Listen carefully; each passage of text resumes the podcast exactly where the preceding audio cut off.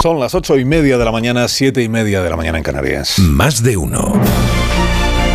Alsina en Onda Cero.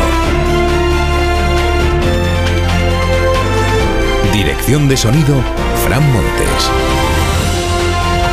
Producción, María Jesús Moreno, Marisol Parada y Alicia Eras.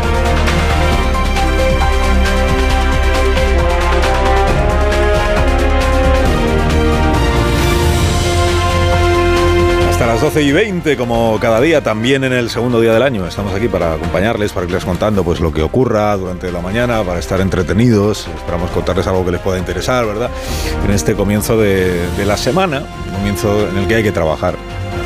En el que lo más importante sucederá el jueves por la noche y el domingo a primera hora de la mañana. Claro, el jueves por la noche es cuando vienen sus majestades los Reyes Magos de Oriente, que van a visitar España, está ya confirmado, ya están en camino, parece.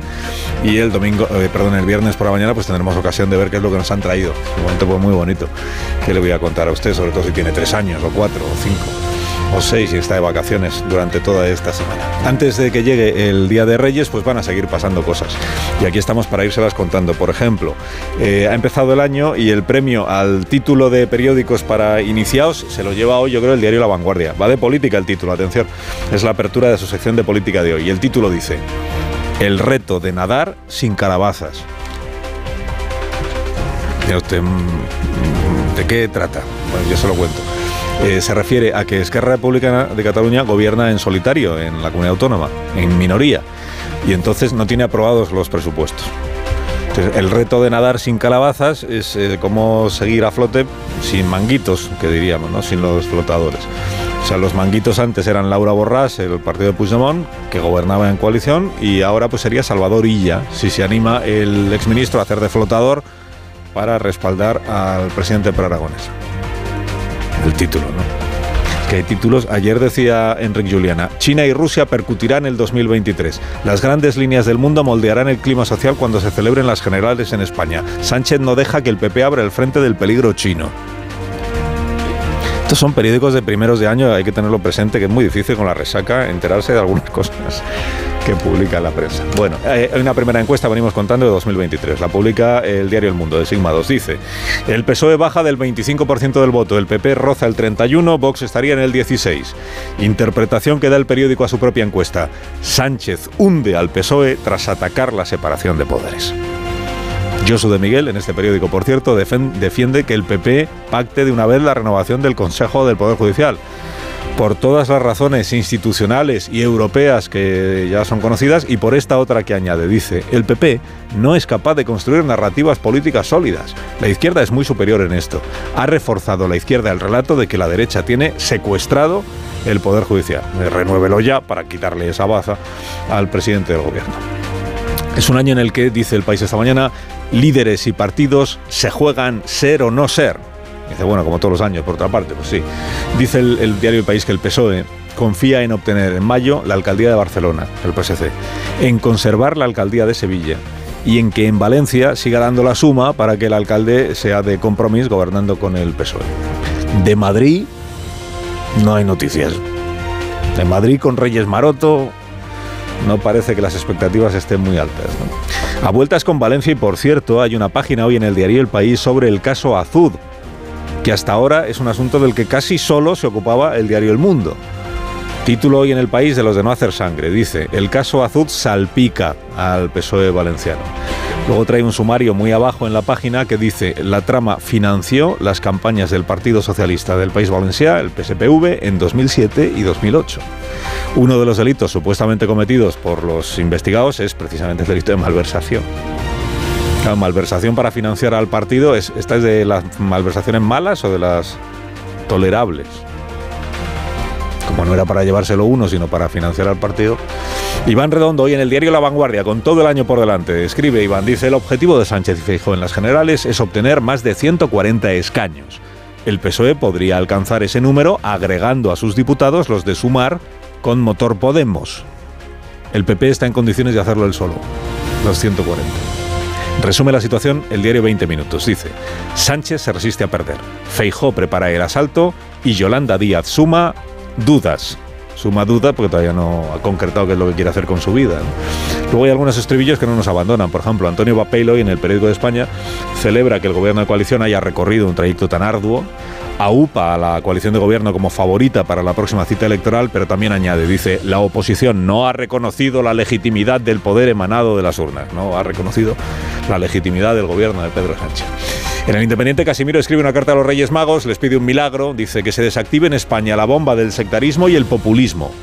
Y añade que la condición sine qua non para que se produzca ese milagro es que Sánchez pierda, que tenga una derrota seria y que así su partido tenga que cambiar de líder cambiar de líder, cambiar de líder. A García Paje lo entrevistan hoy en el español y dice García Paje, si con la malversación nos pasa lo mismo que con los violadores, nos daremos un tiro en el pie. Dice también que él no está en esto del relevo de Sánchez, no sé, que no, está. Él no está en eso. Y añade que en la campaña electoral va a defender que convocar un referéndum ilegal sea delito. Dice, mira como Sánchez. Que esto lo defendió en la campaña electoral del 2019. En el mundo Torreblanca escribe cuáles son sus tres incertidumbres principales para este año, principales porque entiendo que todas no le caben, que son el desenlace de la guerra en Ucrania, el desenlace de las elecciones generales en España y la violencia machista. Y sobre esta última escribe Torreblanca, dice algo no funciona. Un Estado no puede trasladar el mensaje de que la denuncia de una mujer no sirve para salvar su vida, porque si está trasladando ese mensaje es que es un Estado fallido. Y por eso se pregunta si es que acaso lo somos en este aspecto de la violencia contra las mujeres. Si la mujer denuncia y a pesar de ello se acaba produciendo su fatal eh, asesinato, desaparición. Eh, la razón le dedica hoy medio periódico a Benedicto XVI, el Papa de la Verdad, la síntesis de razón y fe, demasiado sabio para este mundo falsario, un valiente, dice la razón, un faro, un intelectual, un doctor. Resume el director Maruenda, solo cometió un error, su renuncia. El país, un poco menos entusiasta, titula su editorial de hoy Los fracasos de Ratzinger, que como los mandamientos se resumen en dos. No haber limpiado la iglesia de abusos sexuales y no haber limpiado el Banco Vaticano de la iglesia.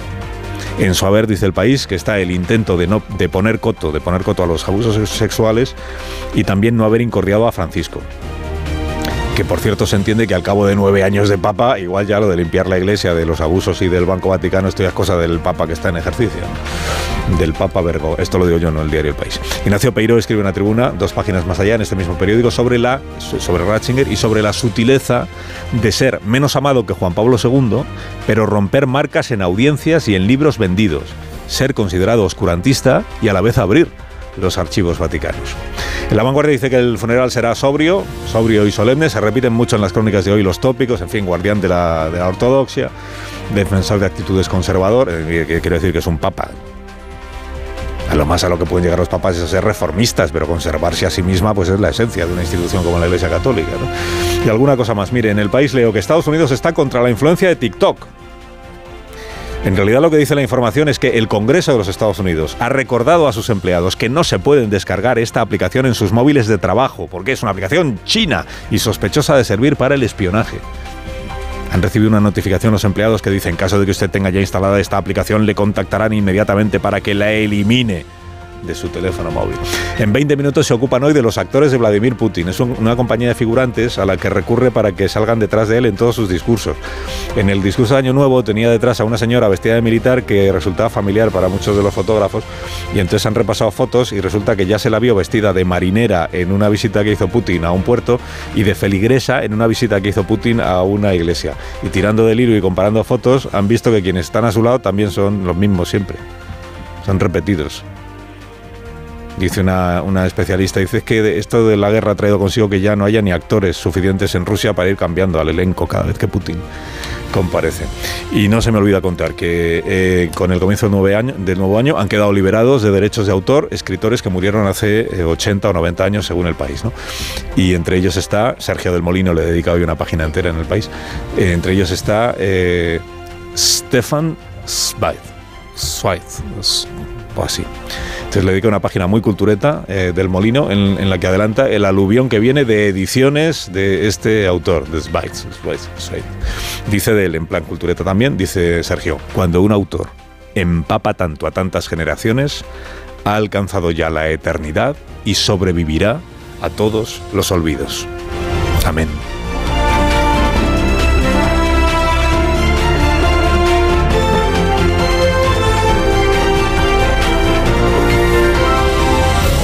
Carlos Alsina en Onda Cero, somos más de uno.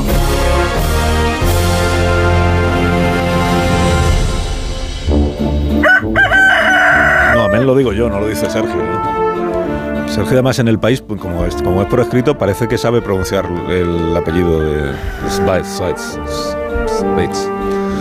Luego ya en la radio le cuesta. Eh, Rafa La Torre llega con el gallo como cada mañana a esta hora y también en este primer programa del año 2023. Buenos días, Rafa. Hombre. Buenos días, buenos días, Carlos Alsina. Sí, ya estamos aquí de nuevo, eh, tú y yo, no media España que madruga, que por lo visto ha cambiado el régimen laboral. Eh, Mm. oye, la década de los 20, no, no, no, si ya bastante os ensañasteis con los que han faltado, eh, no, no voy a hacer demasiado y lo que daño. Queda, y lo que queda, y lo que queda. No, Oye, la década de los 20 ha sido... Dime, dime. No, no, no, no. Que, que cuando uno falta al trabajo, al menos así se lo he concebido yo siempre, cuando uno falta al trabajo tiene que llevar la justificación de sus padres. Para, para- o sea, es que el, el- el chaval tenía eh, médico, por ejemplo. El chaval tenía médico. Es que el chaval está con fiebre en, en- en la cama. Es que le han traído la bicicleta y es el único día que puede disfrutarla. Bueno, son posibles razones para ausentarte de tu puesto de trabajo, aunque tengas cincuenta y tantos años. Pero es que Amón no ha presentado justificación y el profesor, que no tiene ya 50, sino algunos más, tampoco. Y mi obligación es denunciar estas cosas, creo, ¿no? Pues Bueno, y a esto querías dedicar tú el gallo también, pues adelante con la... Exactamente, con ¿no? Y además te quiero recordar que queda todavía el día después de Reyes, que es ese en el que le falta todavía más gente, porque sabes que hay que jugar con los, con los regalos y, y Amón y, y el profesor Rodríguez Brown además son de regalos caros.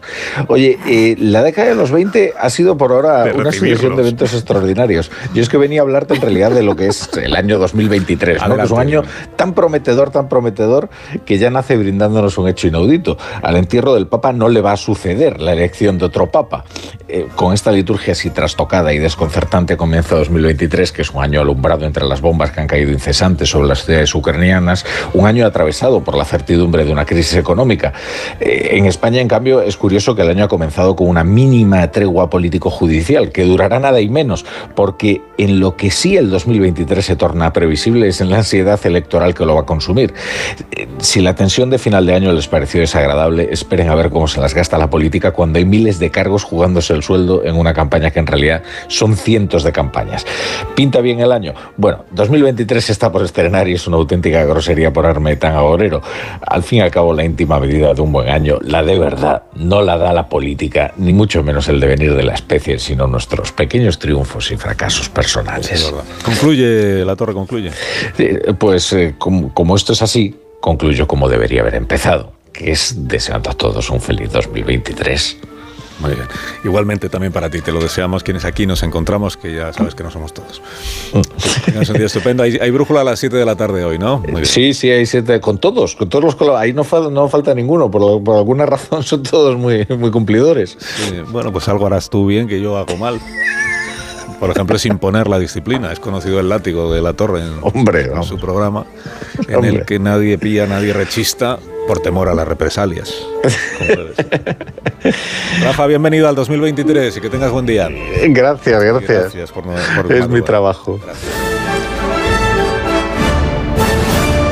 estamos, estrenando el año en este programa, en el día 2 a las 8 y 43, con Pilar Velasco. Buenos días, Pilar. Muy buenos días, Bienvenida Carlos. y feliz año nuevo. Feliz año nuevo. Yo con Carmen Morado. Buenos días, Carmen. Muy buenos días, feliz año nuevo. Bienvenida y feliz año nuevo. Marta García ayer, buenos días otra vez. Buenos días, Carlos, pero días. tendrás también que aclarar a los que sí venimos con jet lag y con lo que haga falta.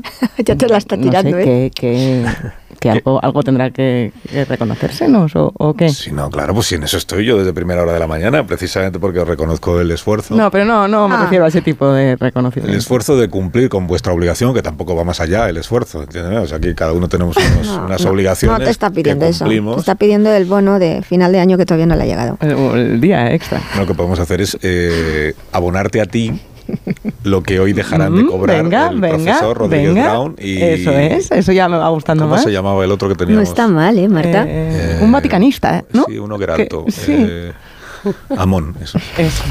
Sergi Sol, buenos días y bienvenido también a este programa. Buen día, feliz año y gracias y bueno, feliz años a, a todos. Por cierto, me acabo de enterar que, que parece ser que, que no es el gallo la torre, es el látigo la torre. Sí, ¿no? en su programa se sí. está- sí, sí. sí, sí, Por la mañana ser. es el gallo y por la tarde es intratable. Como saben todos los colaboradores del programa. Bueno, habéis tenido buena despedida del 2022 y buena entrada, buena entrada del año 2022. Porque he comprobado esta mañana escuchando la radio a primerísima hora que hay personas que son muy de, de- de- de producir lástima a los demás. Sí, es decir, no, pues Escuchando yo- la radio, porque tú no puedes escuchar la radio por la Sí, mañana, que cuando, estás venía, haciendo. cuando venía a mi propio programa escuché otro que había antes. Y- Anoche. Y, y aquí es que la programación empieza tempranísimo, o sea, tan temprano que no acaba nunca. Entonces había alguien diciendo, ah, mi noche vieja pues fue lamentable porque me, me- me dormí a las 8 de la tarde, no tenía con quién compartir las uvas, me levanté tempranísimo para empezar a trabajar. En vuestro caso no es así, ¿no? Lo pasasteis bien, lo disfrutasteis, morodo. Estás viendo la cara, ¿no? Sí, se te ilumina. la cara. ¿Verdad? Me salen estrellitas de los ojos. De, de- Cara de menos mal que ha acabado ya esto. Sí. Yo lo disfruté muchísimo. Pero bueno. Queda Reyes. No, Reyes es lo Ah, mejor bueno. de todas las Navidades. Lo mejor de todas las Navidades. Pero vamos, la noche de Nochevieja sí me costó llegar a las 12, tengo que confesaros. ¿Qué te costó? Aguant- me costó, me costó porque me dormía, pero bueno, pero llegué, me tomé las uvas y, y me dormí. Bueno, Ya sé que no sé la alegría de la fiesta, pero... Por lo menos te tomaste las uvas. Sí, sí, el esfuerzo lo hice, espero que me No compense, como, a- como Marta. Como a Marta tú, pues que el año me compense a mí. Y viste el concierto de Año Nuevo, que yo lo vi entero y dije, ya estamos, Ah, ya mira. tenemos una edad. Ya me levanto antes de que empiece el concierto de Año Nuevo. Bien, bien. Pero reconozcámoslo, que eso no pasaba antes. Pues yo me tomé las uvas. Lo peor es cuando no llegas a casa porque no has salido de ella. Eso también Estamos en ese estado, Llegabas estamos en a eso. casa y estaba el concierto de Año Nuevo, los saltos de esquí o ya ni eso. Llegabas a casa, ya cuando ya no llegas a casa porque no has salido de casa, es que ya tienes una edad. Ah, ¿O no, Marta? Yo llegué justo a casa cuando empezaba el concierto de Año Nuevo, aterrizó mi vuelo a tiempo, así que la medianoche la pasé cruzando el océano, que es una cosa que no había hecho nunca muy bien. Las uvas me las había tomado a hora española, a las 6 de la tarde en Nueva York, en el metro, camino del aeropuerto. con- y, y- con una amiga española también, haciendo la cuenta atrás, de- tomándonos las uvas, pensando, ¿qué pensará estos neoyorquinos cuando ven a, a dos personas tomar uvas, contando hasta 10 en español, eh, sin entender nada? Y mi mayor sorpresa es que eh, en realidad a nadie le importaba en aquel vagón de metro, nadie nos prestó ninguna atención. Podíamos comernos 12 uvas o estar sacrificando un, un pavo que en Nueva York nunca llamas la atención a nadie. Pero cada vez vamos Bueno. extendiendo más esa cultura, ¿eh? que yo veía por las redes sociales unas ¿Ah, sí? fotos de las uvas diciendo, if you know, you know, como si sabes lo que es, sabes lo No, que pero es. nadie, nadie, sabe Nadie esto. tomaba Nadie- las de hecho, uvas, cuando ¿no? le cuentas a la gente que en España la tradición es eh, recibir el año en vez de mm, dándote un beso eh, con la boca llena, pues desconcierta mucho, claro.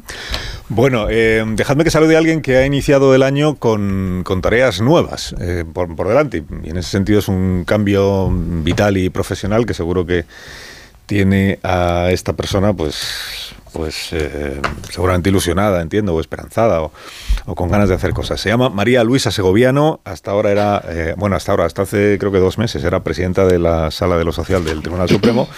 Y desde el sábado es eh, nueva magistrada del Tribunal Constitucional. Señora Segoviano, buenos días. Eh, pues muy buenos días. Buenos días y enhorabuena. Muchas Y gracias. enhorabuena, que le ha durado poco la jubilación, pero creo que está usted encantada de que haya durado poco. ¿no? Eh, Sí, yo estoy muy contenta. Yo soy una persona muy activa, me gusta trabajar, siempre me ha gustado mi trabajo y bueno, pues que se me ofrezca esta oportunidad de una nueva actividad, un trabajo que teniendo que ver con el que yo he desarrollado durante más de 40 años es algo diferente. Ah, Porque usted ha, desarrollado su carrera como jueza y ahora se trata de ser magistrada del Tribunal Constitucional, que, que igual no está de más que hiciéramos un ejercicio ahí de, de pedagogía o de divulgación, porque repetimos mucho esto del Poder Judicial, el perdón, el Tribunal Constitucional no es Poder Judicial, no es un tribunal como tal, que no son jueces y juezas todos los que lo integran, de hecho son magistrados, así se les llama, porque su trabajo es interpretar la Constitución y ver si las cosas que se les presentan, los recursos que se les presentan, las leyes, se ajustan o no, eh, encajan o no en nuestro, en nuestro ordenamiento constitucional. Este es el, el que no es un trabajo fácil, entiendo.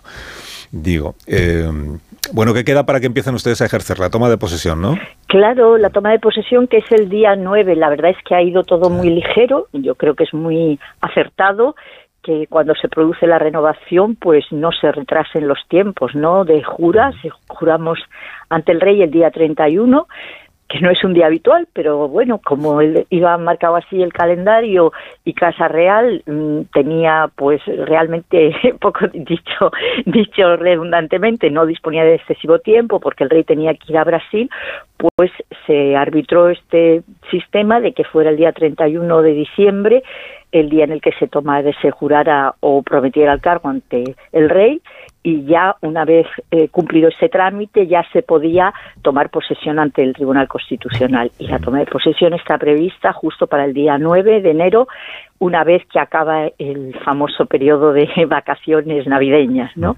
Y ese día tomamos posesión.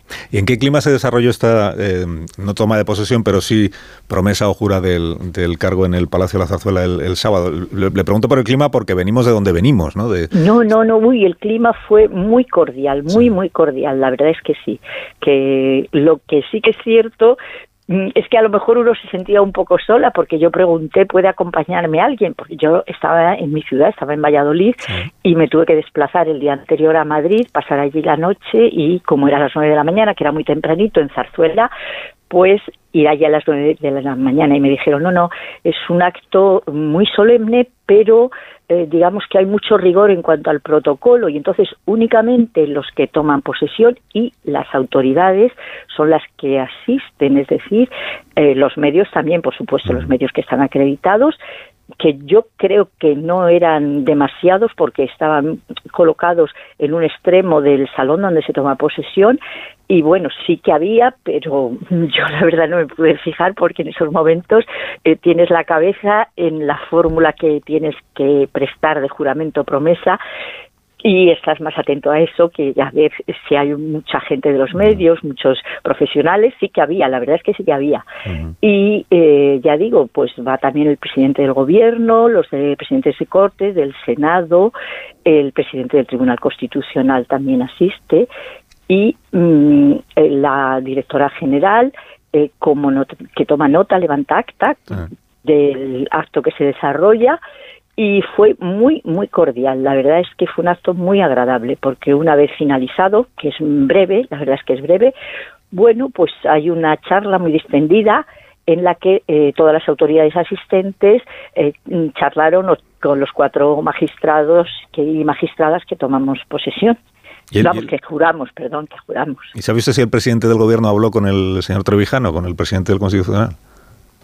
Eh, pues yo supongo que sí, porque se hizo una especie de corrillo, digamos, no éramos demasiados, y había una conversación mm, común a todos nosotros. Entonces, bueno, no sé si habló más con él o menos, yo eso ya no me di cuenta, pero yo diría que sí. Le preguntaba por el clima porque, claro, eh, es que quién nos iba a decir eh, que estaríamos ahora contando, pues la la promesa de los nuevos magistrados en un ambiente de, paz y buena compañía, digamos, cuando hace dos semanas estábamos con lo del presidente diciendo hay un complot del que forma parte el presidente del Constitucional contra la democracia parlamentaria porque han amordazado al, intenta amordazar al Senado, al Parlamento, al Congreso, al Senado por haber convocado un pleno con tanta urgencia, en fin, todo ese clima previo al, al desbloqueo ya o, a la renovación que finalmente sí se produjo. Y aprovecho para preguntarle si, si, usted desea expresar su criterio sobre esta situación que se ha producido estas semanas atrás. O sea, ¿hasta qué punto el Tribunal Constitucional tiene un problema de crédito ante la opinión pública como consecuencia de todo eso que ha sucedido? Bueno, yo creo que hay que avanzar no se debe mirar demasiado atrás, creo que hay que mirar hacia adelante y es lo que tenemos que hacer ahora. Mm, el Tribunal Constitucional renovado, tenga en cuenta que se renueva un tercio del tribunal, es decir, una un porcentaje muy importante, un porcentaje muy importante.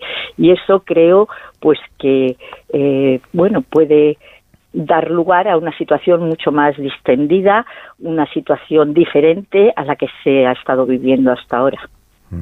Queda por elegir presidente o presidenta del Tribunal Constitucional. Entiendo que hay que elegir el eh, nuevo presidente o presidenta, aunque no esté cubierta la vacante que aún queda, que es la del magistrado que dimitió el magistrado Montoya, porque entre los eh, relevados por este eh, por esta entrada de ustedes, de los cuatro nuevos magistrados, está el propio presidente del tribunal, el señor Trevijano. Y por tanto hay que proceder a elegir un nuevo presidente. ¿no?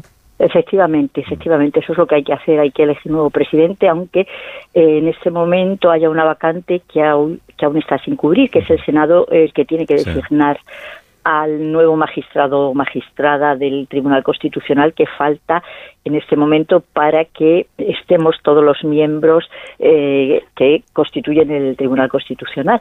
Pero aunque falte esta persona, está previsto que se haga la elección, que se lleve a cabo la elección del presidente o presidenta, de la persona que vaya a ostentar la presidencia del Tribunal Constitucional. Que será, que será a mediados de este mes, supongo, ¿no? Después de la toma de posesión. Bueno, eh, todavía no nos han indicado el calendario de eh, porque hay que convocar un pleno para hacer esa elección y, no sé los tiempos del Tribunal Constitucional. Es que además tiene que tener en cuenta una cosa, que este periodo, como he dicho antes, es un periodo eh, semivacacional que no está todo el personal que trabaja en el Tribunal Constitucional, que no está funcionando, digamos, con absoluta normalidad, sino en estos interregnos en los que los funcionamientos pues son un poco diferentes. Y eh, bueno, me imagino que cuando tomemos posesión el día 9, pues ya nos indicarán qué previsiones hay, qué calendario tiene el tribunal, para cuándo tiene previstos los plenos, cuál es el orden del día de cada pleno, etcétera, etcétera. ¿Y le, han, ha recibido usted ya algún algún tipo de le habrán preguntado por lo menos, ¿no? Eh, pero igual ha recibido también algún tipo de no sé cómo llamarlo, insinuación o sugerencia de quién sería la persona idónea para desempeñarse como presidente o presidenta del Tribunal eh, Constitucional, ¿o no? Bueno, preguntarme me han preguntado siempre, diré que con bastante respeto y discreción. Y en cuanto a sugerencias, pues no he podido escuchar opiniones que va vertiendo distintas personas, pero eh, nunca de manera que suponga una sugerencia respecto a la persona que debe ser o a la que yo eh, debería votar. No, esto no, esto no se ha producido afortunadamente. ¿Y usted ya tiene formado criterios? Tiene, aunque, aunque no me lo diga, quiero decir, pero ¿tiene usted ya pues, decidido a día de hoy yo creo, mm, a ver, yo creo que el criterio se va formando, se va formando y todos los elementos eh, hay que tomarlos en consideración. El pulso al Tribunal Constitucional no lo podré tomar hasta el lunes que vaya a tomar posesión y a ver, eh, eh, bueno, a los magistrados y magistradas que forman parte del mismo, las opiniones, el plan o previsión que pueden tener cada uno de los aspirantes, etcétera, etcétera. Mm, claro, yo, le pregunto, primero porque he leído en una entrevista que dio usted al, diario 20 Minutos, me, pareció interesante porque usted hablaba no solo de la competencia, se, da por hecho que todos los magistrados del Constitucional eh, tienen méritos, currículum, experiencia suficiente para ejercer la presidencia, más aún cuando el presidente o presidenta sale de los más veteranos, de los que llevan de los que llevan más años. Pero luego hay un hay otro elemento que usted mencionaba en esa entrevista que yo creo que a veces pasamos un poco por alto, pero que es muy muy importante, es la manera de, de, funcionar, de, comportarnos las personas cuando tenemos que tomar decisiones colectivas, ¿no? la manera de relacionarnos con los otros magistrados, en el caso del Tribunal Constitucional, hasta qué punto hay pues afán de conciliar, de, alcanzar acuerdos, la, empatía con los demás, ¿no? que es un elemento personal, pero que también influye en estas decisiones. Eh, yo creo que es un elemento muy muy importante y además, mm, bueno, como yo he, llevado muchos, mm. muchos años en órganos colegiados, y he conocido a muchos presidentes. Los últimos años la presidenta fui yo, pero con anterioridad había habido otras personas que habían desempeñado, pues yo diría que de manera muy acertada el cargo. Mm, siempre te fijas, ¿no? Lo que es más conveniente, lo que es mejor, lo que resulta, eh, yo diría, más idóneo para la institución, ¿no? y aparte de eso, de las facultades de gestión, de organización de la persona que preside, también hay un elemento que es estrictamente personal y es el carácter que uno tenga, la facultad de relacionarse bien con los demás, de empatía, de procurar limar asperezas entre los miembros que componen un tribunal, tratar de acercar posiciones, ser capaz de, digamos, en un determinado momento calmar los ánimos, suavizar, yo creo que esto es muy, muy importante, muy importante a la hora de que el tribunal funcione. Digamos, es una especie de engrasar la maquinaria ¿eh? La maquinaria es muy buena, pero mm, yo creo que a veces hay que engrasar un poquito para que funcione sin chirriar. Y eso no me tiene que hacer pensar que sería usted más partidaria de una persona que de otra, de los nombres que están encima de la mesa, que son dos. vamos. Son el señor Conde Pumpido y la, y la señora Balaguer. Yo con la señora Balaguer he hablado un par de veces en este programa y todas estas eh, cualidades que usted acaba de mencionar, yo se las atribuyo a ella, sin ninguna duda. Conde Pumpido no he tenido la fortuna de hablar con él, por tanto le conozco menos. Sí, sí, bueno, pues ya, ya veremos a ver. Ya veremos a ya veremos a ver. No, le, le pregunto también por este asunto que, que sé que igual no es lo más, seguramente, seguro que no es lo más relevante que va a tener que hacer la, la jueza segoviana en el Tribunal Constitucional, pero porque, eh, claro, hemos estado durante muchas semanas con esto de, de que los vocales del Consejo de Poder Judicial no se ponían de acuerdo sobre dos nombres para proponerlos como magistrados. Usted, eh, al final, si es una candidata de consenso, esto de, que- de lo que tantas veces hablamos, ¿en qué consiste el consenso? Pues en que una persona propuesta por una parte sea aceptada por todas las, por todos los, por todos los vocales, ¿no? Es el caso de usted. Usted es propuesta por la mayoría de los vocales que son de signo conservador, por simplificar esto que sé que a ustedes les incomoda un poco, pero por simplificarlo. Son pro- es usted propuesta por los vocales de la mayoría conservadora, pero es usted bien recibida, aceptada y respaldada por los vocales progresistas. En eso consiste, entiendo yo, el consenso. Y se lo pregunto y ya Sí. termino.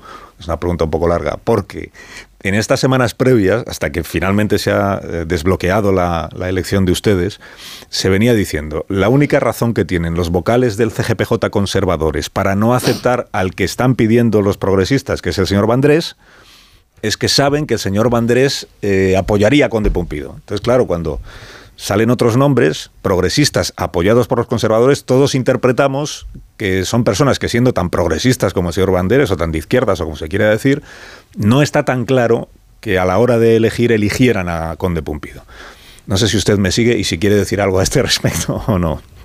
Hombre, yo entiendo, entiendo que cuando primero eh, pusieron el nombre de mi compañero del Tribunal Supremo, Pablo Lucas, que no fue aceptado por eh, los vocales del otro grupo, digamos, el denominado grupo progresista, y después eh, propusieron mi nombre, lo que intentaban es que fuera un candidato que aceptara la otra parte.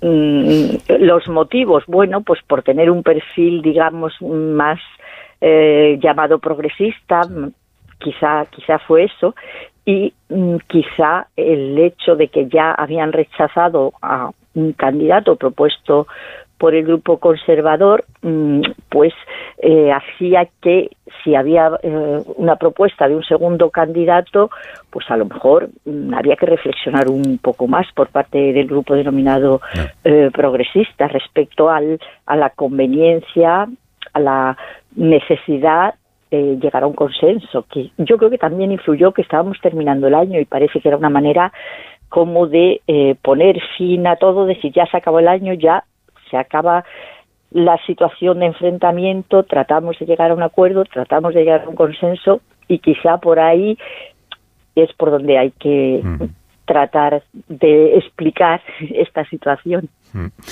que, que muchas veces es mm, difícil de, de entender para la mayoría de la opinión pública, ¿no? Cosas que pasan en el Consejo General del Poder Judicial o en el propio Tribunal Constitucional, donde no hay mucha experiencia de, de compartir con la opinión pública las reflexiones que se están haciendo allí dentro.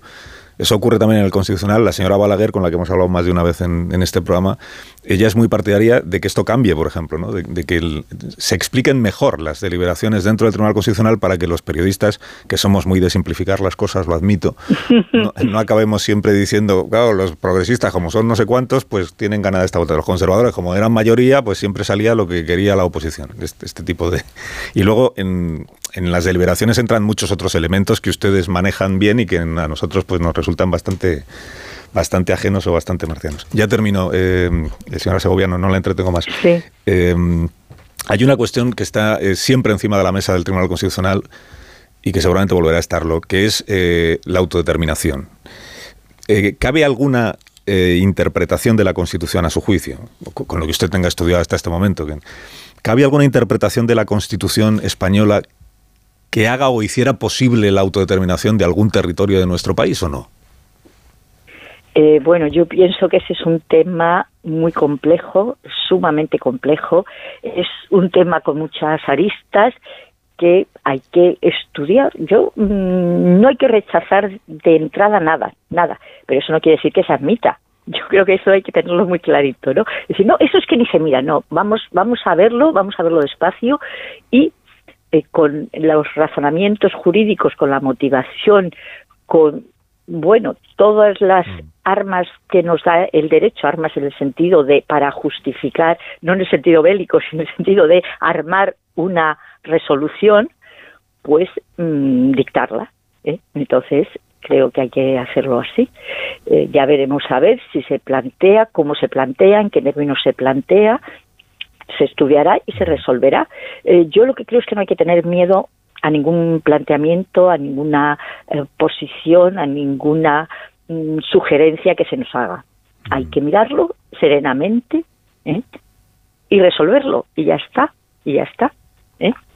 la Constitución creo que está fantásticamente hecha, creo que, es muy completa y que, mm, bueno, todavía, todavía puede dar mucho de sí y de hecho vemos como a lo largo de todos estos años, pues han ido surgiendo distintas cuestiones, se han ido planteando y se han ido resolviendo. Y esta es una más, que en caso de que se plantee, pues se resolverá. Porque el, Tribunal Constitucional, ahora sí que termino de verdad, el, el Tribunal Constitucional Em, puede modificar la doctrina del propio Tribunal Constitucional. Porque hubo una, sentencia en su momento del Constitucional respecto de este asunto, una sentencia que inicialmente fue muy bien recibida, por cierto, por el independentismo catalán, porque decía el Constitucional, no recuerdo en, qué, de qué año hablamos, pero decía el Constitucional, el derecho a decidir, que es como se llamaba entonces a, la el derecho a decidir como aspiración es perfectamente legítimo en nuestro, en nuestro debate público, faltaría más. El derecho como aspiración a que eso alguna vez esté reconocido en la Constitución, pero a día de hoy, como no está amparado por la Constitución, no es posible hacer ese, ese referéndum. Esa es la doctrina que hasta ahora existe en el Tribunal Constitucional. Por eso le pregunto si desde el punto de vista casi casi técnico, un nuevo Tribunal Constitucional o con unos magistrados que han entrado nuevo que pueden tener un criterio distinto, ¿puede modificar la, la doctrina anterior del mismo, de la misma institución? Bueno, en principio eh, la doctrina se respeta, en principio la doctrina eh, es un precedente del que jamás se puede prescindir.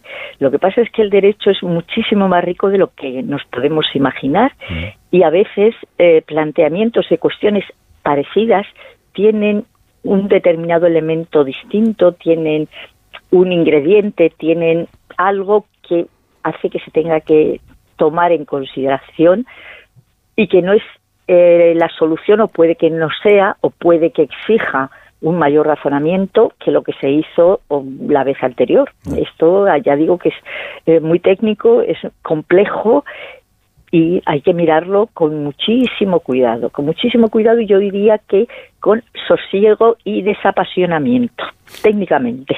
¿eh? Si es posible, uno tiene que intentar hacerlo siempre así. María Rosa Segoviano, nueva magistrada del Tribunal Constitucional, eh, enhorabuena de nuevo, enhorabuena por su, por su nombramiento, enhorabuena por la carrera que tiene usted a sus espaldas y que le vaya muy bien. Gracias por hablar con nosotros esta mañana. Pues muchísimas gracias y muy buenos días. Gracias.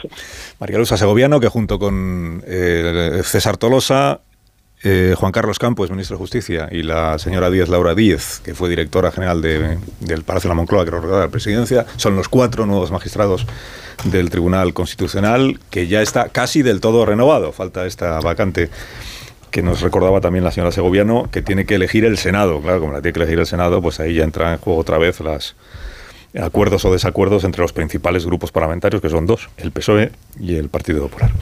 Eh, tengo que hacer una pausa muy cortita, ya veréis, de verdad, son las 9 y 8 minutos, 8 y 8 minutos en las Islas Canarias. Eh, a la vuelta os pido criterios sobre estas cuestiones. Hablamos, si os parece, del año electoral que tenemos por delante, que es un buen tema para una tertulia como esta, y estaremos en el Vaticano para contar todo lo que se va sabiendo sobre el funeral de Benedicto XVI. Más de uno en Onda Cero. Carlos Alsina. Más de uno en Onda Cero.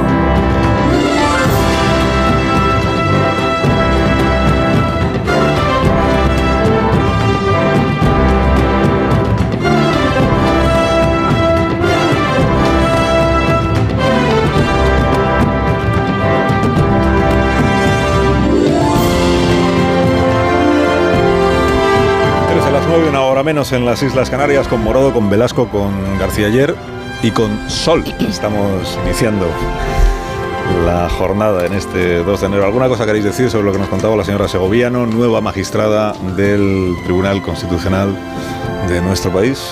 Sí, sí, sí, sí. sí, bueno, sí, sí. Bueno, yo creo que ha sido muy políticamente correcta ella a diferencia de otros. Eh, y tendrían que aprender de esto además eh, los políticos. Pero bueno, me parece que la crisis institucional, a la crisis institucional se le ha puesto sordina, pero que la crisis institucional al margen de que se cumplimenten estas renovaciones, eh, bueno, pues toda la gestión que se ha producido durante estos meses deja un, un daño irreparable en la imagen y en la reputación del Tribunal Constitucional, difícil de corregir, y que la crisis política y la batalla política, mejor dicho, esa batalla sigue. Eh, por dos puestos, la presidencia del Tribunal Constitucional y la vacante que hay en el Senado. Una vacante que hay en el Senado de, que correspondería o corresponde nombrar al Partido Popular.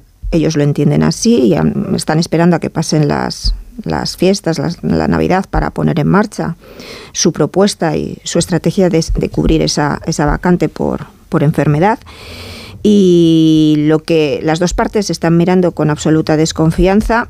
Eh, desde el gobierno se está presionando también eh, en el Tribunal Constitucional en estos momentos para conseguir que al final no salga adelante una candidatura alternativa a la de Conde Pumpido y el presidente del gobierno pierda también esa batalla, en la medida en que Balaguer se presentase, según ella ha, anunciado, lo comentó aquí, lo adelantó aquí en, esta radio, que ella tenía la intención, pero si presenta eh, su candidatura, eh, Pumpido no tiene nada que hacer porque aunque sea una mayoría progresista 7-4, los votos conservadores todos se van a ir a la candidatura de Balaguer.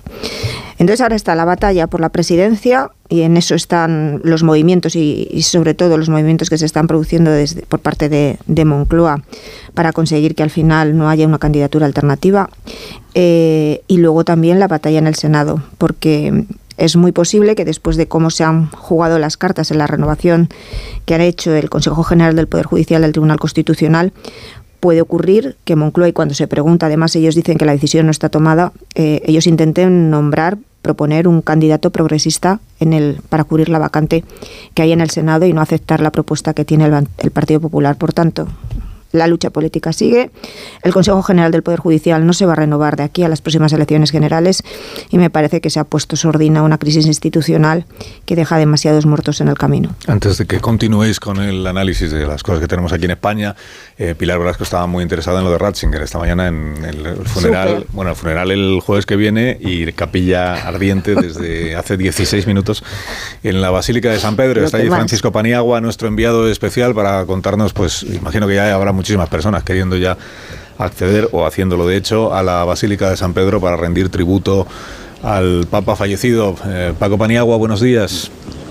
¿Qué tal? Buenos días, Carlos. Pues sí, las puertas de la Basílica abrieron justo coincidiendo con las campanadas de las 9 eh, de la mañana aquí en la, en la Plaza de San Pedro y ya son muchas las personas que han querido venir desde primera hora para dar un último adiós al Papa emérito. Eh, hay personas de todo tipo, pues hay turistas, hay muchos religiosos, hay jóvenes en peregrinación, eh, gentes como sucede en todos los eventos del Vaticano, pues de todos los países y todas las, las razas. Muchos italianos, lógicamente, por cercanía, romanos, porque era su obispo y muchas personas también de América Latina. Tengo aquí otras personas que vienen de Colombia. Buenos días. Buenos días, buenos días ¿cómo están? ¿Por qué han decidido venir tan pronto aquí a ver la capilla del, eh, Pues nos encontrábamos acá en Roma de luna de miel y al ver el suceso, claro, estando acá presente, no podíamos desaprovechar la oportunidad para estar presentes. Ustedes son muy jóvenes, eh, cuando el Papa Benedicto era pontífice, eran pues, eh, casi niños, ¿no? Pero tienen recuerdos de él. Sí, claro, nosotros alcanzamos a tener esos recuerdos. Eh, vivimos pues en la religión católica, entonces, al, como le digo, al estar acá en Roma no podíamos perdernos ya de la oportunidad de entrar y participar del, del acto. Muy bien, muchas gracias. Entonces, claro, sé decirte que la, cola va bastante rápido desde que han abierto las puertas. Eh, yo calculo que habrá ahora mismo varios miles de personas ya esperando, pero como digo, va a buen ritmo desde que se han abierto las puertas de la, de la basílica. Está ahí abierta la capilla ardiente. Eh, del funeral del próximo jueves, eh, Paco, lo que sabemos es que lo presidirá, lo oficiará el el Papa Francisco. Están invitados de momento los embajadores de los países que tienen representación ante la Santa Sede, también eh, la embajadora del gobierno, de, la embajada del Estado, embajadora del Estado español, que es Isabel Celá, la exministra de Educación, y a partir de ahí pues iremos sabiendo. Entiendo que en las próximas horas, próximos días, sí, jefes de gobierno se animan, alguno de ellos tiene interés en desplazarse hasta el Vaticano para asistir también a ese funeral en la Plaza de San Pedro el jueves. Pues sí, supongo que esto se irá sabiendo ya en los, próximos días o en las próximas horas y en función de cada país decidirá, pues dependiendo, imagino, de la cercanía que haya tenido Benedicto XVI. En el caso de España hay que decir que fue bastante cercano porque después de Alemania, que era su, país natal, España fue el país que más veces visitó Benedicto XVI, vino tres veces, estuvo con las víctimas de, aquel terrible accidente del metro en, Valencia, estuvo con los jóvenes en Madrid, en Barcelona, en fin, tuvo varias ocasiones con, con los españoles, por lo tanto a lo mejor se decide enviar una representación más, más alta. Lo sabremos, como digo, en, estos próximos días. Gracias, Paco. A lo largo de la mañana iremos contando más cosas y escuchando otros testimonios de personas que en este momento ya eh, van accediendo a la Basílica de San Pedro para eh, despedir al Papa eh, Benedicto, al Papa Ratzinger. Las imágenes del cadáver fueron difundidas ya ayer por el Vaticano, a la vez que el mensaje de el contenido de la carta, el último mensaje que difundió el Papa eh, Benedicto XVI a su familia y al conjunto de las personas que puedan estar interesadas en lo que él tuviera que decir, esa carta de agradecimiento y de pedir perdón a aquellas, que, a aquellas personas que se hayan sentido perjudicadas por cualquier cosa que él haya hecho o dicho a lo largo de su vida. Bueno, volvemos, si os parece, a la cuestión eh, nacional. Estábamos hablando del Tribunal Constitucional. Seguro que a Sergi Sol le interesó eh, la respuesta que dio la nueva magistrada, la señora Segoviano, respecto de este asunto que ya veremos cómo evolucionan los acontecimientos, pero podría acabar siendo motivo de deliberación dentro del Constitucional, que es si cabe alguna interpretación de nuestra Constitución que haga posible un referéndum de, independencia o de autodeterminación. Hasta el día de hoy el gobierno de España mantiene que no. Por eso dicen siempre, no habrá referéndum porque es eh, ilegal o porque sería inconstitucional. Salvo que el Tribunal Constitucional llegase a decir otra cosa, claro, que esto sería un cambio muy notable ¿eh? de interpretación de la Constitución y por tanto de la legalidad. Sergi. Bueno, creo que de interesar nos interesa y muchísimo a todos, ¿no? Y supongo que por lo menos a mí me ha sorprendido que no fuera contundente la respuesta, eh, sino que viniera a decirnos aquello de se puede hablar de todo. Por lo menos se puede, incluso diría, diría que, que ha dicho se debería poder a hablar de hablar de todo no eso es, para mí ha sido mm, ciertamente pues pues una sorpresa. Que de hecho ha sido la única pregunta Carlos creo que en la cual no, no le, ha sacado un titular y no, no, no te ha esquivado no porque cuando le has preguntado sobre las rentillas ha, sorteado también la pregunta diciendo hay que mirar hacia adelante en general se ha, mostrado muy prudente muy diplomática pero sí ha dejado ese tema abierto que no es un tema eh, cualquiera no luego está pues su, su hipotética candidatura a, la presidencia del Tribunal Constitucional y, e incluso mm, también está en el aire, la, además de la Conde Pumpido, la de Balaguer, que tal vez sería la más rompedora de todas, porque como bien sabéis, Balaguer es una de las magistradas que emite un voto particular a la sentencia del Tribunal Supremo de, de, Marchena, ¿no? Eh, enmendando pues la, sentencia del Tribunal Supremo. Pero vamos, sí, mm, me ha parecido, mm, incluso diría para mí es sorprendente eh, que afirmara en ese, o que no fuera tajante, es decir, tajante en el sentido de rechazar eh, todo debate sobre, sobre la autodeterminación y lo dejara pues abierto, ¿no? Aunque ha matizado claramente, ¿no? Que una cosa es hablar sobre el tema, que no debería darnos eh, miedo, nos decía, y otra, cuál es tu, la posición que, que, se mantiene finalmente. ¿no? Fíjate, a mí no me ha sorprendido tanto.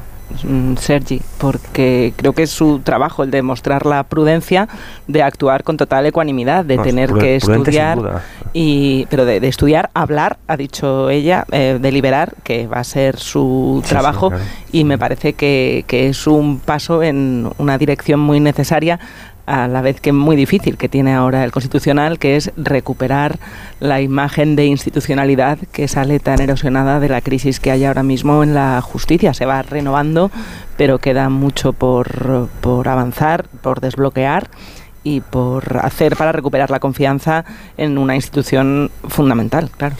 Sí, es que fíjate, dejando, a mí también me ha sorprendido cómo ha dejado este, este frente, que va a ser el, uno de los frentes más importantes de aquí a las próximas generales y uno de los frentes más importantes en el Constitucional. Ha dejado titulares para mí sorprendentes, como que no hay que tener miedo a planteamientos, que es complejo, tiene aristas, hay que estudiar.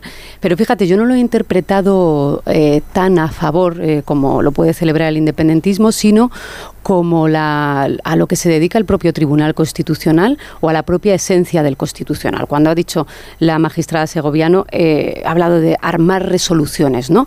Eh, y, lo, y lo de no tener miedo a planteamientos cuando se le plantea al Constitucional si es posible la autodeterminación o el derecho a decidir, que mm, todos vemos desde fuera como, oiga, la Constitución no permite la independencia de una parte del territorio español, y como hemos dicho muchas veces, ni nuestra Constitución ni las constituciones europeas, pero no está de más que Primero, es verdad que el Constitucional tiene que aceptar el debate, es verdad que tiene que analizarlo en términos jurídicos y constitucionales y que tiene que poner negro sobre blanco por qué se podría o por qué no se podría. Y, ese debate, esos marcos todavía todavía no los tenemos. Tenemos eh, esa referencia que hacía Salsina a la, a la, sentencia de 2014, creo que era la fecha. Eh, tenemos la resolución del estatut, cuando el Constitucional tumbó varios artículos del estatut, pero el Constitucional no estaría de más que se pronunciara y pusiera los límites y las delimita, y delimitara por qué es posible o no es posible un referéndum de autodeterminación eh, vinculado a la Constitución española.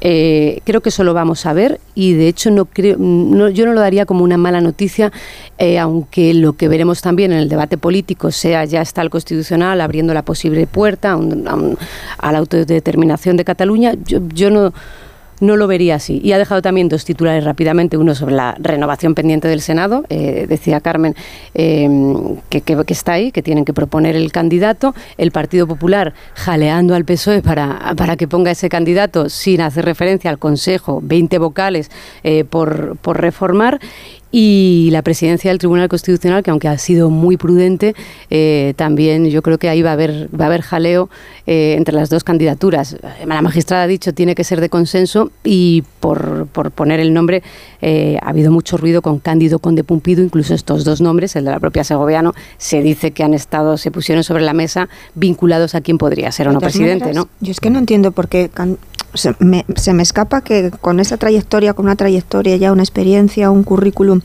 En el caso de Conde Pumpido, no entiendo cómo no sale de él mismo la decisión en estos momentos después de, puede ser que él no sea el responsable, pero la utilización y el manoseo político, eh, la, cómo desde Moncloa se ha hablado eh, y se nos ha contado que ese es su candidato explícitamente y la oposición también ha mostrado explícitamente su rechazo, está tan marcado que en el caso de ser elegido presidente del Tribunal Constitucional, yo creo que al final el daño es muy grande, no solo para el propio Tribunal Constitucional, sino porque él se coloca en una situación complicada a la hora de tener que decidir y si su voto es determinante en algunas eh, resoluciones. Y más cuando yo creo, bueno, a mí me parece que el referéndum de autodeterminación no tiene que eh, dilucidarlo, que está en la Constitución establecido, que no se ajusta a nuestra Constitución. Eh, otra cosa es que decisiones que se tomen en la próxima legislatura sobre eh, el acuerdo de partidos en Cataluña, sobre una consulta y o cualquier otra que afecten a, la mayoría de, eh, que existe en el Parlamento de Cataluña, no la mayoría en el Congreso, sean validadas o no validadas por un tribunal constitucional que a mí me parece que mm, el gobierno está intentando hacerlo a la medida de el perfil que le vendría bien a Esquerra, en el sentido de que pones un ministro que ha sido un ministro que ha participado en los indultos, pones a una fontanera de Moncloa que es una persona que se ha marcado también por su eh, bueno pues su sensibilidad hacia el tema catalán y te falta la pieza del Conde Pumpido. Eh, bueno, yo creo de verdad que Conde Pumpido tendría que ser él mismo el que ante esta situación y después de la crisis institucional y el, la utilización política que se está haciendo de todos de esta batalla, el que entendiese que, que, no es el momento de ser el presidente del, del órgano de garantías. Y si no es ahora, ¿cuándo? Dirá Conde Pumpido. pues, que, pues a lo mejor no es nunca. A lo mejor no es si nunca. eliminamos el factor ambición o la, y hay que, la, hay que valorar no tendría ningún sentido la crisis institucional en la que estamos ahora. O sea, no se entendería el punto al que hemos llegado de bloqueo de la justicia sin el afán, eh, iba a decir individualista, pero bueno, de cada uno velar por sí mismo en vez de por los intereses de las instituciones que hemos visto en los últimos, iba no meses, años, claro. Es que estamos hablando, insisto, ¿eh? de personas que tienen un currículum, una trayectoria y que yo no, no soy capaz de comprender por qué con todo ese bagaje detrás, necesitan prestarse a ser correa de transmisión de los partidos políticos. Hay no otro lo, factor, no, no lo puedo Carmen, que lo explica que la que ambición, como tú que, dices, además de en la este ambición, caso la ambición factor. mancha tanto tu, reputación que eh, eh, me sí, parece pero que está por tampoco encima. podemos dejar fuera la polarización de la que tanto hablamos. Cuando solo tienes en cuenta eh, en términos de reputación eh, las críticas de los que con los que compartes ideología, entonces cualquier crítica que venga del otro lado queda desestimada porque es del enemigo, del bando enemigo, que es en lo que se basa el propio mm, mecanismo de la polarización. Y creo que esto también Ah, es pero si una los que están sentados en el Tribunal Constitucional entienden como enemigos a aquellos que no les han designado, cerremos el Tribunal Constitucional. No, bueno, Porque a mí me, claro. me ofrece, garantía cero, cero, ¿eh? garantía. No, no, pero no solo de los jueces, Carmen, si, asumimos eso como normal, Pero el propio planteamos ecosistema eh, eh, político y mediático está que ya no es solo favoreciendo la oposición, Marta, ese- la que, enti- la que funcionamiento. ve al gobierno como su enemigo y el gobierno a la oposición, sino que los propios magistrados que están sin- sentados en un tribunal constitucional entienden que aquellos que están con ellos, pero no han sido designados por el parti por su partido, son sus enemigos. Pero así insisto. funciona la polarización, la Pues, idea pues de que si me critican los de enfrente es que estoy actuando bien. Entonces, si eso ha llegado oyendo. ya al alto tribunal ¿quieres y al? Consejo, cerremos. Pero sí, sí. Sí, porque me, me sorprende algo que ahora que nos estemos rasgando las vestiduras. Cuando acabamos de ver unos recursos de amparo que han sido eh, resueltos por par- mm, con los votos de cada uno de los magistrados, identificándose claramente ah, mm, con, con exactitud con aquello que nosotros llamamos progresistas o, o conservadores, ¿no? Pero además, vamos, sin, sin, sin ninguna sin ninguna diferencia justamente todos aquellos que consideramos progresistas se han manifestado en un sentido y conservadores en otro. Y si vamos a entrar en la cuestión concreta de Cando Pumpido y su afán eh, partidista, que es lo que estamos denunciando en estos momentos, pues hombre, se- no, no sé qué diferente hay de verdad con, con Pérez de los Cobos en su momento, o con Carlos Resmes, o con el mismo Trevijano, porque si se trata de sus vínculos, o de si hayan trabajado en algún momento por- para, algún, para un presidente del gobierno, pues es evidente que, que estamos en las mismas, no hay nada, nada nuevo en el, en el horizonte. Eso es lo que necesitamos, ¿no? Un poco de renovación, de eso se trata. No, porque lo hagan no, unos mal, me justifica que otros el, el rasgarse las vestiduras ahora, pero, si- No. pero si llevamos muchos No, años Sergi, con no eso. es que nos rasguemos las vestiduras ¿Cuántos ahora que no, con que no es así? sorpresa.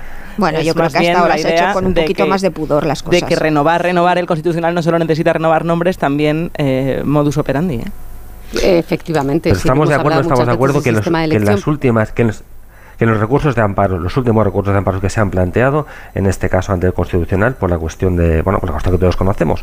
Ahora, em, para que no se tramitara la, la, la propuesta de, de PSOE y Podemos en, en, las Cortes, han, han contestado, han resuelto todos, identificándose claramente claramente con las formaciones políticas o con los bloques que los propusieron. Eso es así. Yo creo más claro agua. No, no, no me parece que eso sea, sea discutible. Se han posicionado en ese sentido.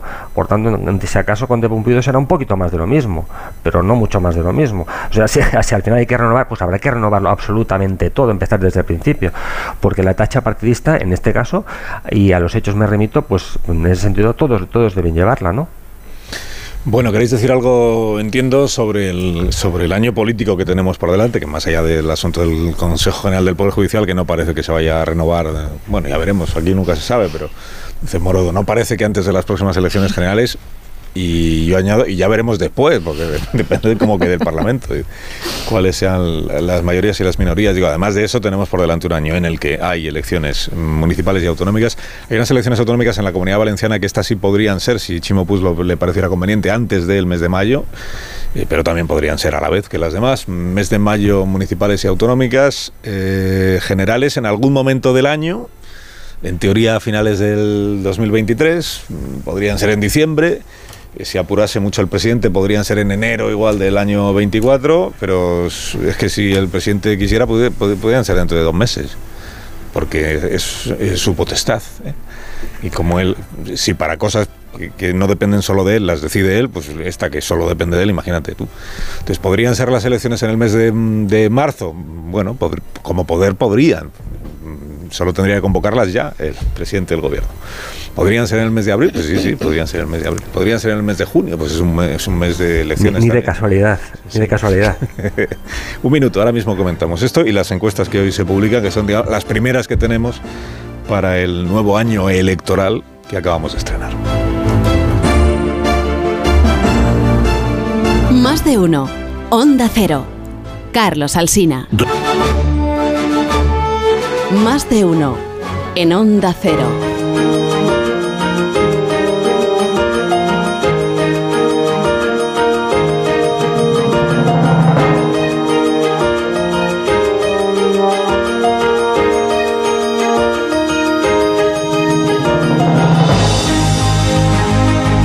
Puede enviar la carta a los Reyes Magos hasta el, el miércoles, ¿no? Hasta el día 4, hasta última hora del día 4 de enero. Lo que pasa es que cuanto más tardas en enviar la carta, claro, más difícil va a ser que los Reyes puedan atender a todo lo que pides. Por eso cuanto antes la envíes, mejor. Por eso Marta García ayer y yo la enviamos en el mes de agosto, ¿te acuerdas? Mm, Bueno, ya sabes que soy más de el- el- un email que De un email. te ahorras el, el franqueo, hombre. Está- Ya que está la inflación, que fíjate. Los emails no son una no son un buen camino para llegar a los Reyes Magos, ya te lo digo yo. No sé. Luego te lo digo. te lo No, digo porque después. los emails al final entran en la bandeja de spam ¿Cómo tiene que estar la bandeja de entrada de los reyes? Madre mía, no y quiero ni dices, pensar. oye, es que no lo han visto porque entró en la bandeja que no era. Haber enviado una carta de las de toda la vida. Que para eso está correos. Pero en serio que no. No, en serio, no, todo- no, en todo serio lo que que, yo no digo te es en atienden serio, si, si has tardado. Es que yo hice una, hice una. A ver, cuanto más tarde la envías, La hice una antes de Más pues, difícil es. principios de diciembre, pero ayer hice otra. no, eso no. Como otra. Otra rectificando algunas cosillas que había cambiado de opinión. Ya estamos. No, es que eso no puede ser. Pues yo creo que me- ya os lo contaré, O sea, no pero yo tiene- creo que me lo van a traer. No tienen trabajo suficiente como para que tú encima... est- No, ahora que pensado pero he sido mejor. buena. Sí, ha sido buena hasta ahora. Indecisa, pero buena. ¿no? Bueno, indecisa no es, es, que eso es genético, ¿no? Casi. Otra cosa es que envíes una segunda carta eh, con otro nombre. No, no, no, con el mismo y con la misma dirección, porque no vaya a ser que entonces no quiero que le llegue lo que yo no, quiero no ahora de verdad a otro. No es fácil, no es fácil tu situación, Morodo. No sé. No es fácil tu situación.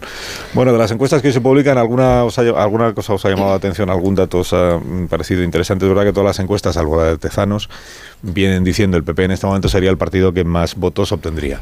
Eh, la del diario El Mundo de hoy le da cerca de casi en el 31%, serían unos eh, 140 escaños. Hoy dice Iván Redondo en su tribuna del diario La Vanguardia que el objetivo tanto para Feijóo como para Sánchez es llegar a los 140 diputados, que se entiende que ahí, pues hombre, luego que si con un PNV o pues llegas a la mayoría que necesitas para ser investido.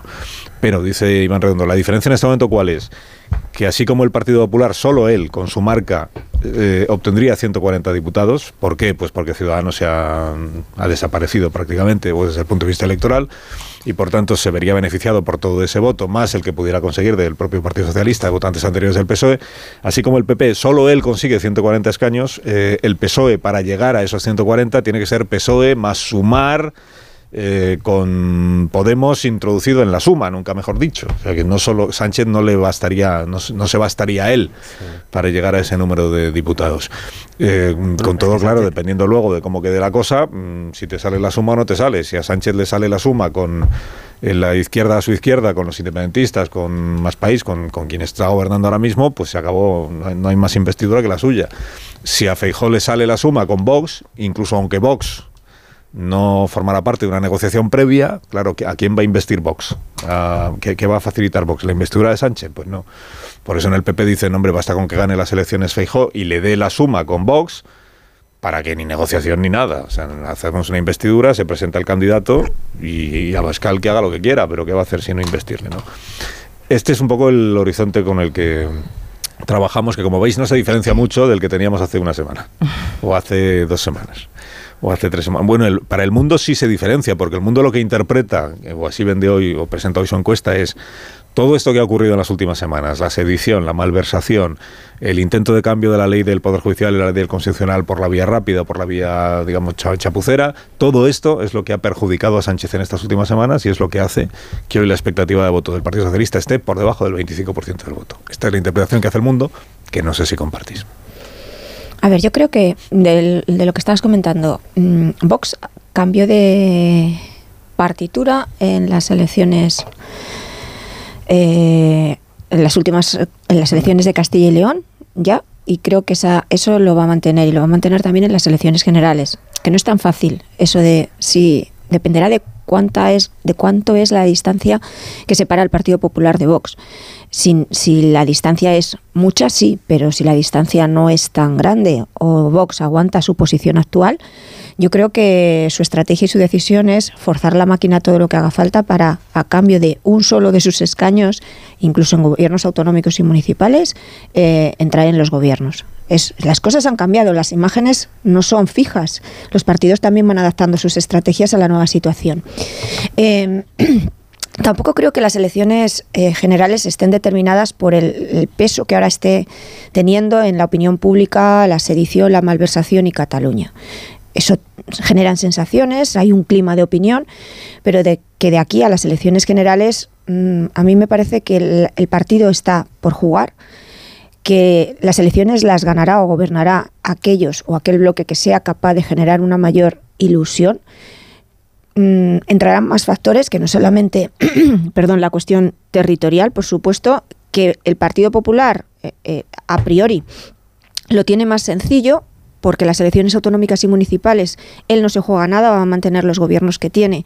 Y si tiene posibilidades de ampliarlo a nivel autonómico y a nivel municipal, pero ojo con las expectativas, porque si tú generas muchas expectativas y luego eso no se confirma y Moncloa se la juega a mantener Valencia y conseguir Barcelona o poco más, pues entonces eso también pesa en, en, en el resultado y en lo que luego tú puedas eh, exprimir eh, a nivel de entusiasmo interno y entusiasmo de tu electorado de cara a las elecciones generales. También es verdad que en las últimas elecciones autonómicas y municipales jugó mucho el factor de la división de la derecha en tres fuerzas que ahora ya no existe y sobre todo la capacidad que tuvo Unidas Podemos de aguantar hasta el 5%. Eso está por ver. Ese es el gran, a mí me parece que es el gran riesgo que tiene Pedro Sánchez. ¿Qué ocurre con, los, con, ese sector a la izquierda suya?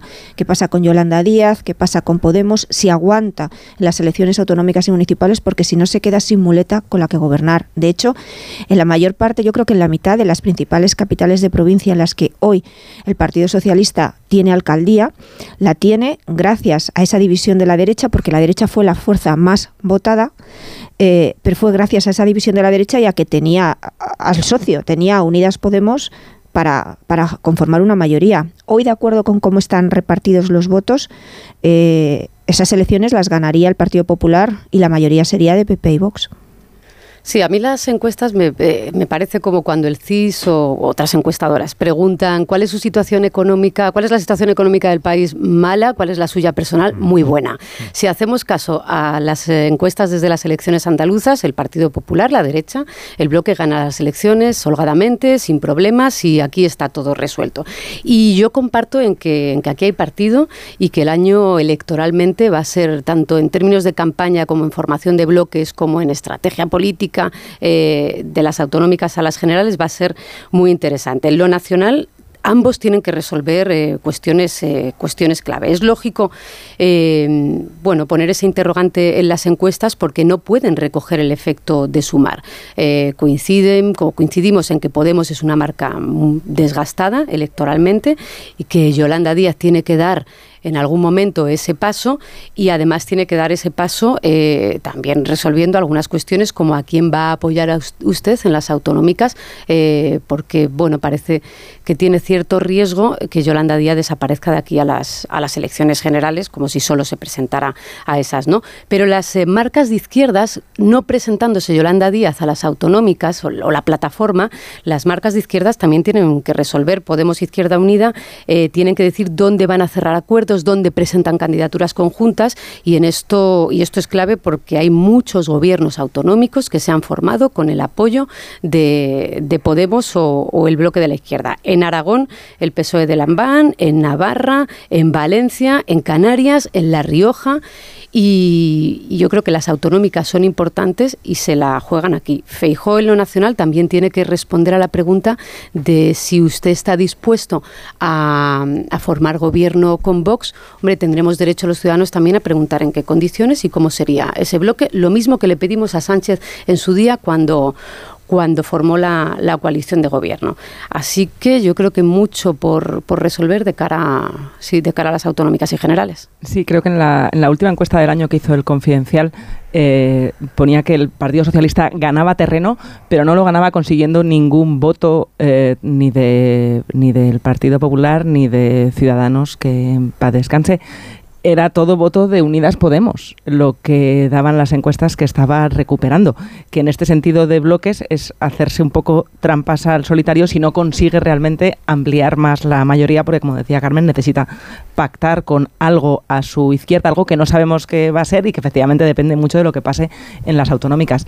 Yolanda Díaz puede no presentarse a las autonómicas para evitar eh, cualquier fracaso al respecto si no le da tiempo a mm, montar una marca, pero sí que tendrá que posicionarse en la campaña para no desdibujar su presencia y es probable que lo haga arrimándose a aquellas candidaturas con las que más de acuerdo está y más posibilidades tienen de salir bien, como por ejemplo la de la alcaldía de Valencia, donde seguramente se deje ver mucho y se la verá mucho menos por Madrid, por ejemplo.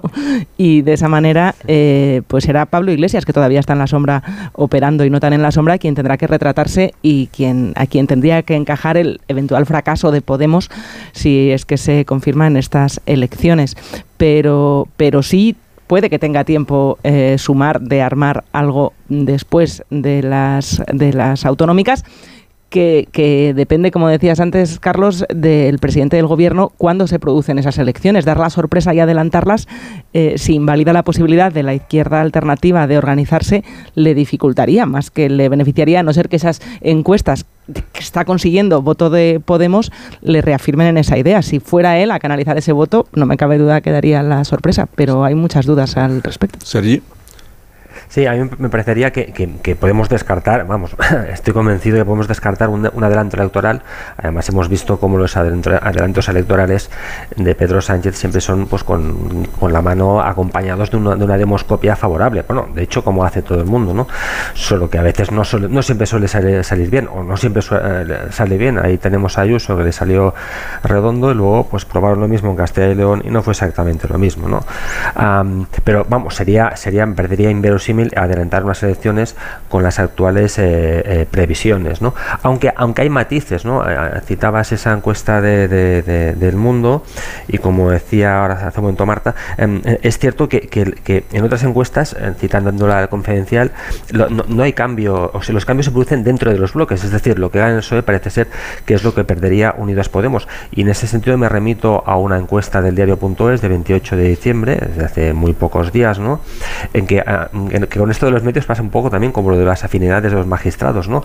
Según qué medio, pues parece ser que ve, más claro el, bloque de la izquierda y que según qué otro medio, pues cuando es más conservador, más claro el bloque de la derecha, ¿no? Como sería el caso de esta encuesta del mundo del diario.es. Bueno, el caso es que en la encuesta del diario.es, en relación a lo que decía Marta, claramente se aprecia como, como eh, lo que está pasando es que, Unidas Podemos eh, va cayendo y que lo poco que recupera, si es que recupera el Partido Socialista, es gracias a, lo que le aporta las pérdidas de Unidas ocurre y lo mismo ocurre de hecho en, el caso de Vox y el Partido Popular. Hay un trasvase de votos internos, en este caso con una tendencia ascendente de Vox, siempre según la encuesta del diario.es, ¿no? que al contrario que la del mundo, pues da, da un empate técnico y como se dice hace un momento aquí, pues parece que hay, que hay, que hay partido. ¿no? Mm, la diferencia de la encuesta del diario.es con la del mundo es que está hecha la del diario.es la primera quincena de diciembre, de manera que no recogería, eh, por lo menos no en su totalidad, la reacción pues entre la, la, la reforma del delito de malversación y la de desaparición de la selección.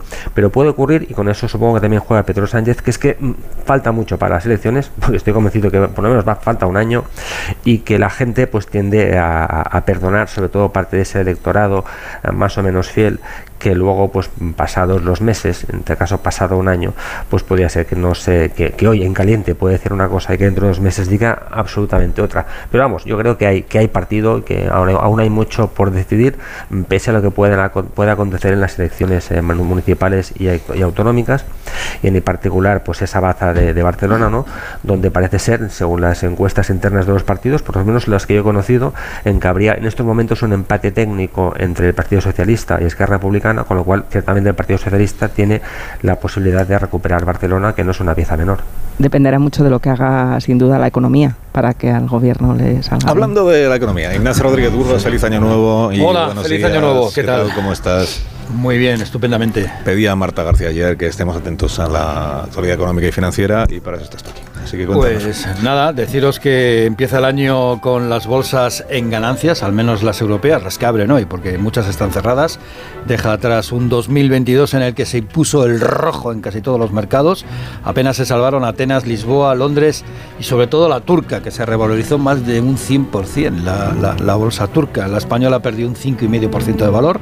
Hoy decide abrir y estrenar el año al alza, sube más del 1% con la vista puesta en todos los retos para este 2023, eh, como la guerra en Ucrania, eh, la situación de China y el resurgir de la COVID y la energía y la inflación. La electricidad hoy aumenta de precio un 1.580% arriba respecto a ayer, eh, a los 112 euros y con la vista puesta también en la cesta de la compra y la inflación. ¿eh? Hoy, por ejemplo, eh, cuando vayamos al supermercado veremos que han bajado algunos productos básicos el IVA y también veremos que, se, que entra en vigor el impuesto al plástico, una cosa por la otra. Bueno, en realidad por el impuesto al plástico eh, es algo más lo que tiene pensado Hacienda recaudar, más que lo que piensa dejar de recaudar por el IVA. 650 millones por el IVA en la rebaja de los alimentos, 700 millones de ingresos por el impuesto al plástico. Y decías de la economía y del año, pues el Fondo Monetario Internacional dice que un tercio del planeta entrará en recesión y que se debilita China, Europa y Estados Unidos. Pero bueno, como es primero de año, Sí, de una buena noticia. Alemania tiene el mayor número de trabajadores desde la reunificación. O sea que estamos en crisis, pero Alemania ha conseguido tener el mayor número de ¿No trabajadores. serán fijos discontinuos? Pues eh, no, allí fijos discontinuos se llamarán de otra manera, pero vamos, aquí lo importante es que sean los menos discontinuos y los más fijos. Ignacio, que tengas un día estupendo. Hasta luego. Gracias por venir, como siempre, no como otros, y hasta, hasta cuando tú quieras. Gracias. No, es que es verdad. Esta cosa hay que mantener la posición hasta el último momento. Bueno, que estas personas que me acompañan querrán ya irse a hacer otras cosas, así que Alicia Eras, buenos días y feliz año nuevo. Feliz año nuevo. Feliz año nuevo y felices Callahan. Así es, y es que Callahan nos desea a todos un feliz 2023, repleto de salud y prosperidad para todos. Que comiences el año con un paso firme y logres todos tus sueños con los Callahan Adaptation. Ya sabes que es el zapato que se adapta al pie y que se adapta a ti, caminando contigo hacia un futuro mejor y más sostenible. Tecnología, diseño y confort a un buen precio. Fabricados en España y a la venta en las mejores zapaterías y en callahan.es. Feliz Callahan, que además hoy es San Basilio. O sea, que un feliz, feliz santo a Basi, que es el jefe de, de Callahan. Siempre. Buen amigo de este programa, faltaría más. Bueno, que os tenéis que marchar entonces, ¿no? Si lo dices, Venga, Morodo, ánimo para, para el asunto que tienes ahí con los Reyes Magos. yo no voy a perder la esperanza, la ilusión. Bueno, lo peor que te puede pasar es que te Y estoy segura, lo de la el día carta. 6 a las 7 de la mañana o antes te estaré mandando un SMS diciéndote, te equivocaste. ¿Me escucharon? Bueno, en ese caso yo lo celebraré contigo. Bueno, no, te dará rabia porque estás Pero diciendo, no, no te van a hacer viene- caso, va a estar El año que viene procura pensar las cosas antes de mandar cartas. No. Si no les haces un lío. pobre- Cuando repiensas y repiensas es pobres cuando personas aciertas. que tienen un montón de cosas que hacer y tú les lías. Poco Adiós, es tanto lo que he cambiado. Adiós Pilar Velasco, hasta el próximo día. Buen día. Adiós Marta García Ayer, hasta mañana. Adiós, pasó mañana es miércoles, mira 2023, qué bien. Todavía, todavía es miércoles.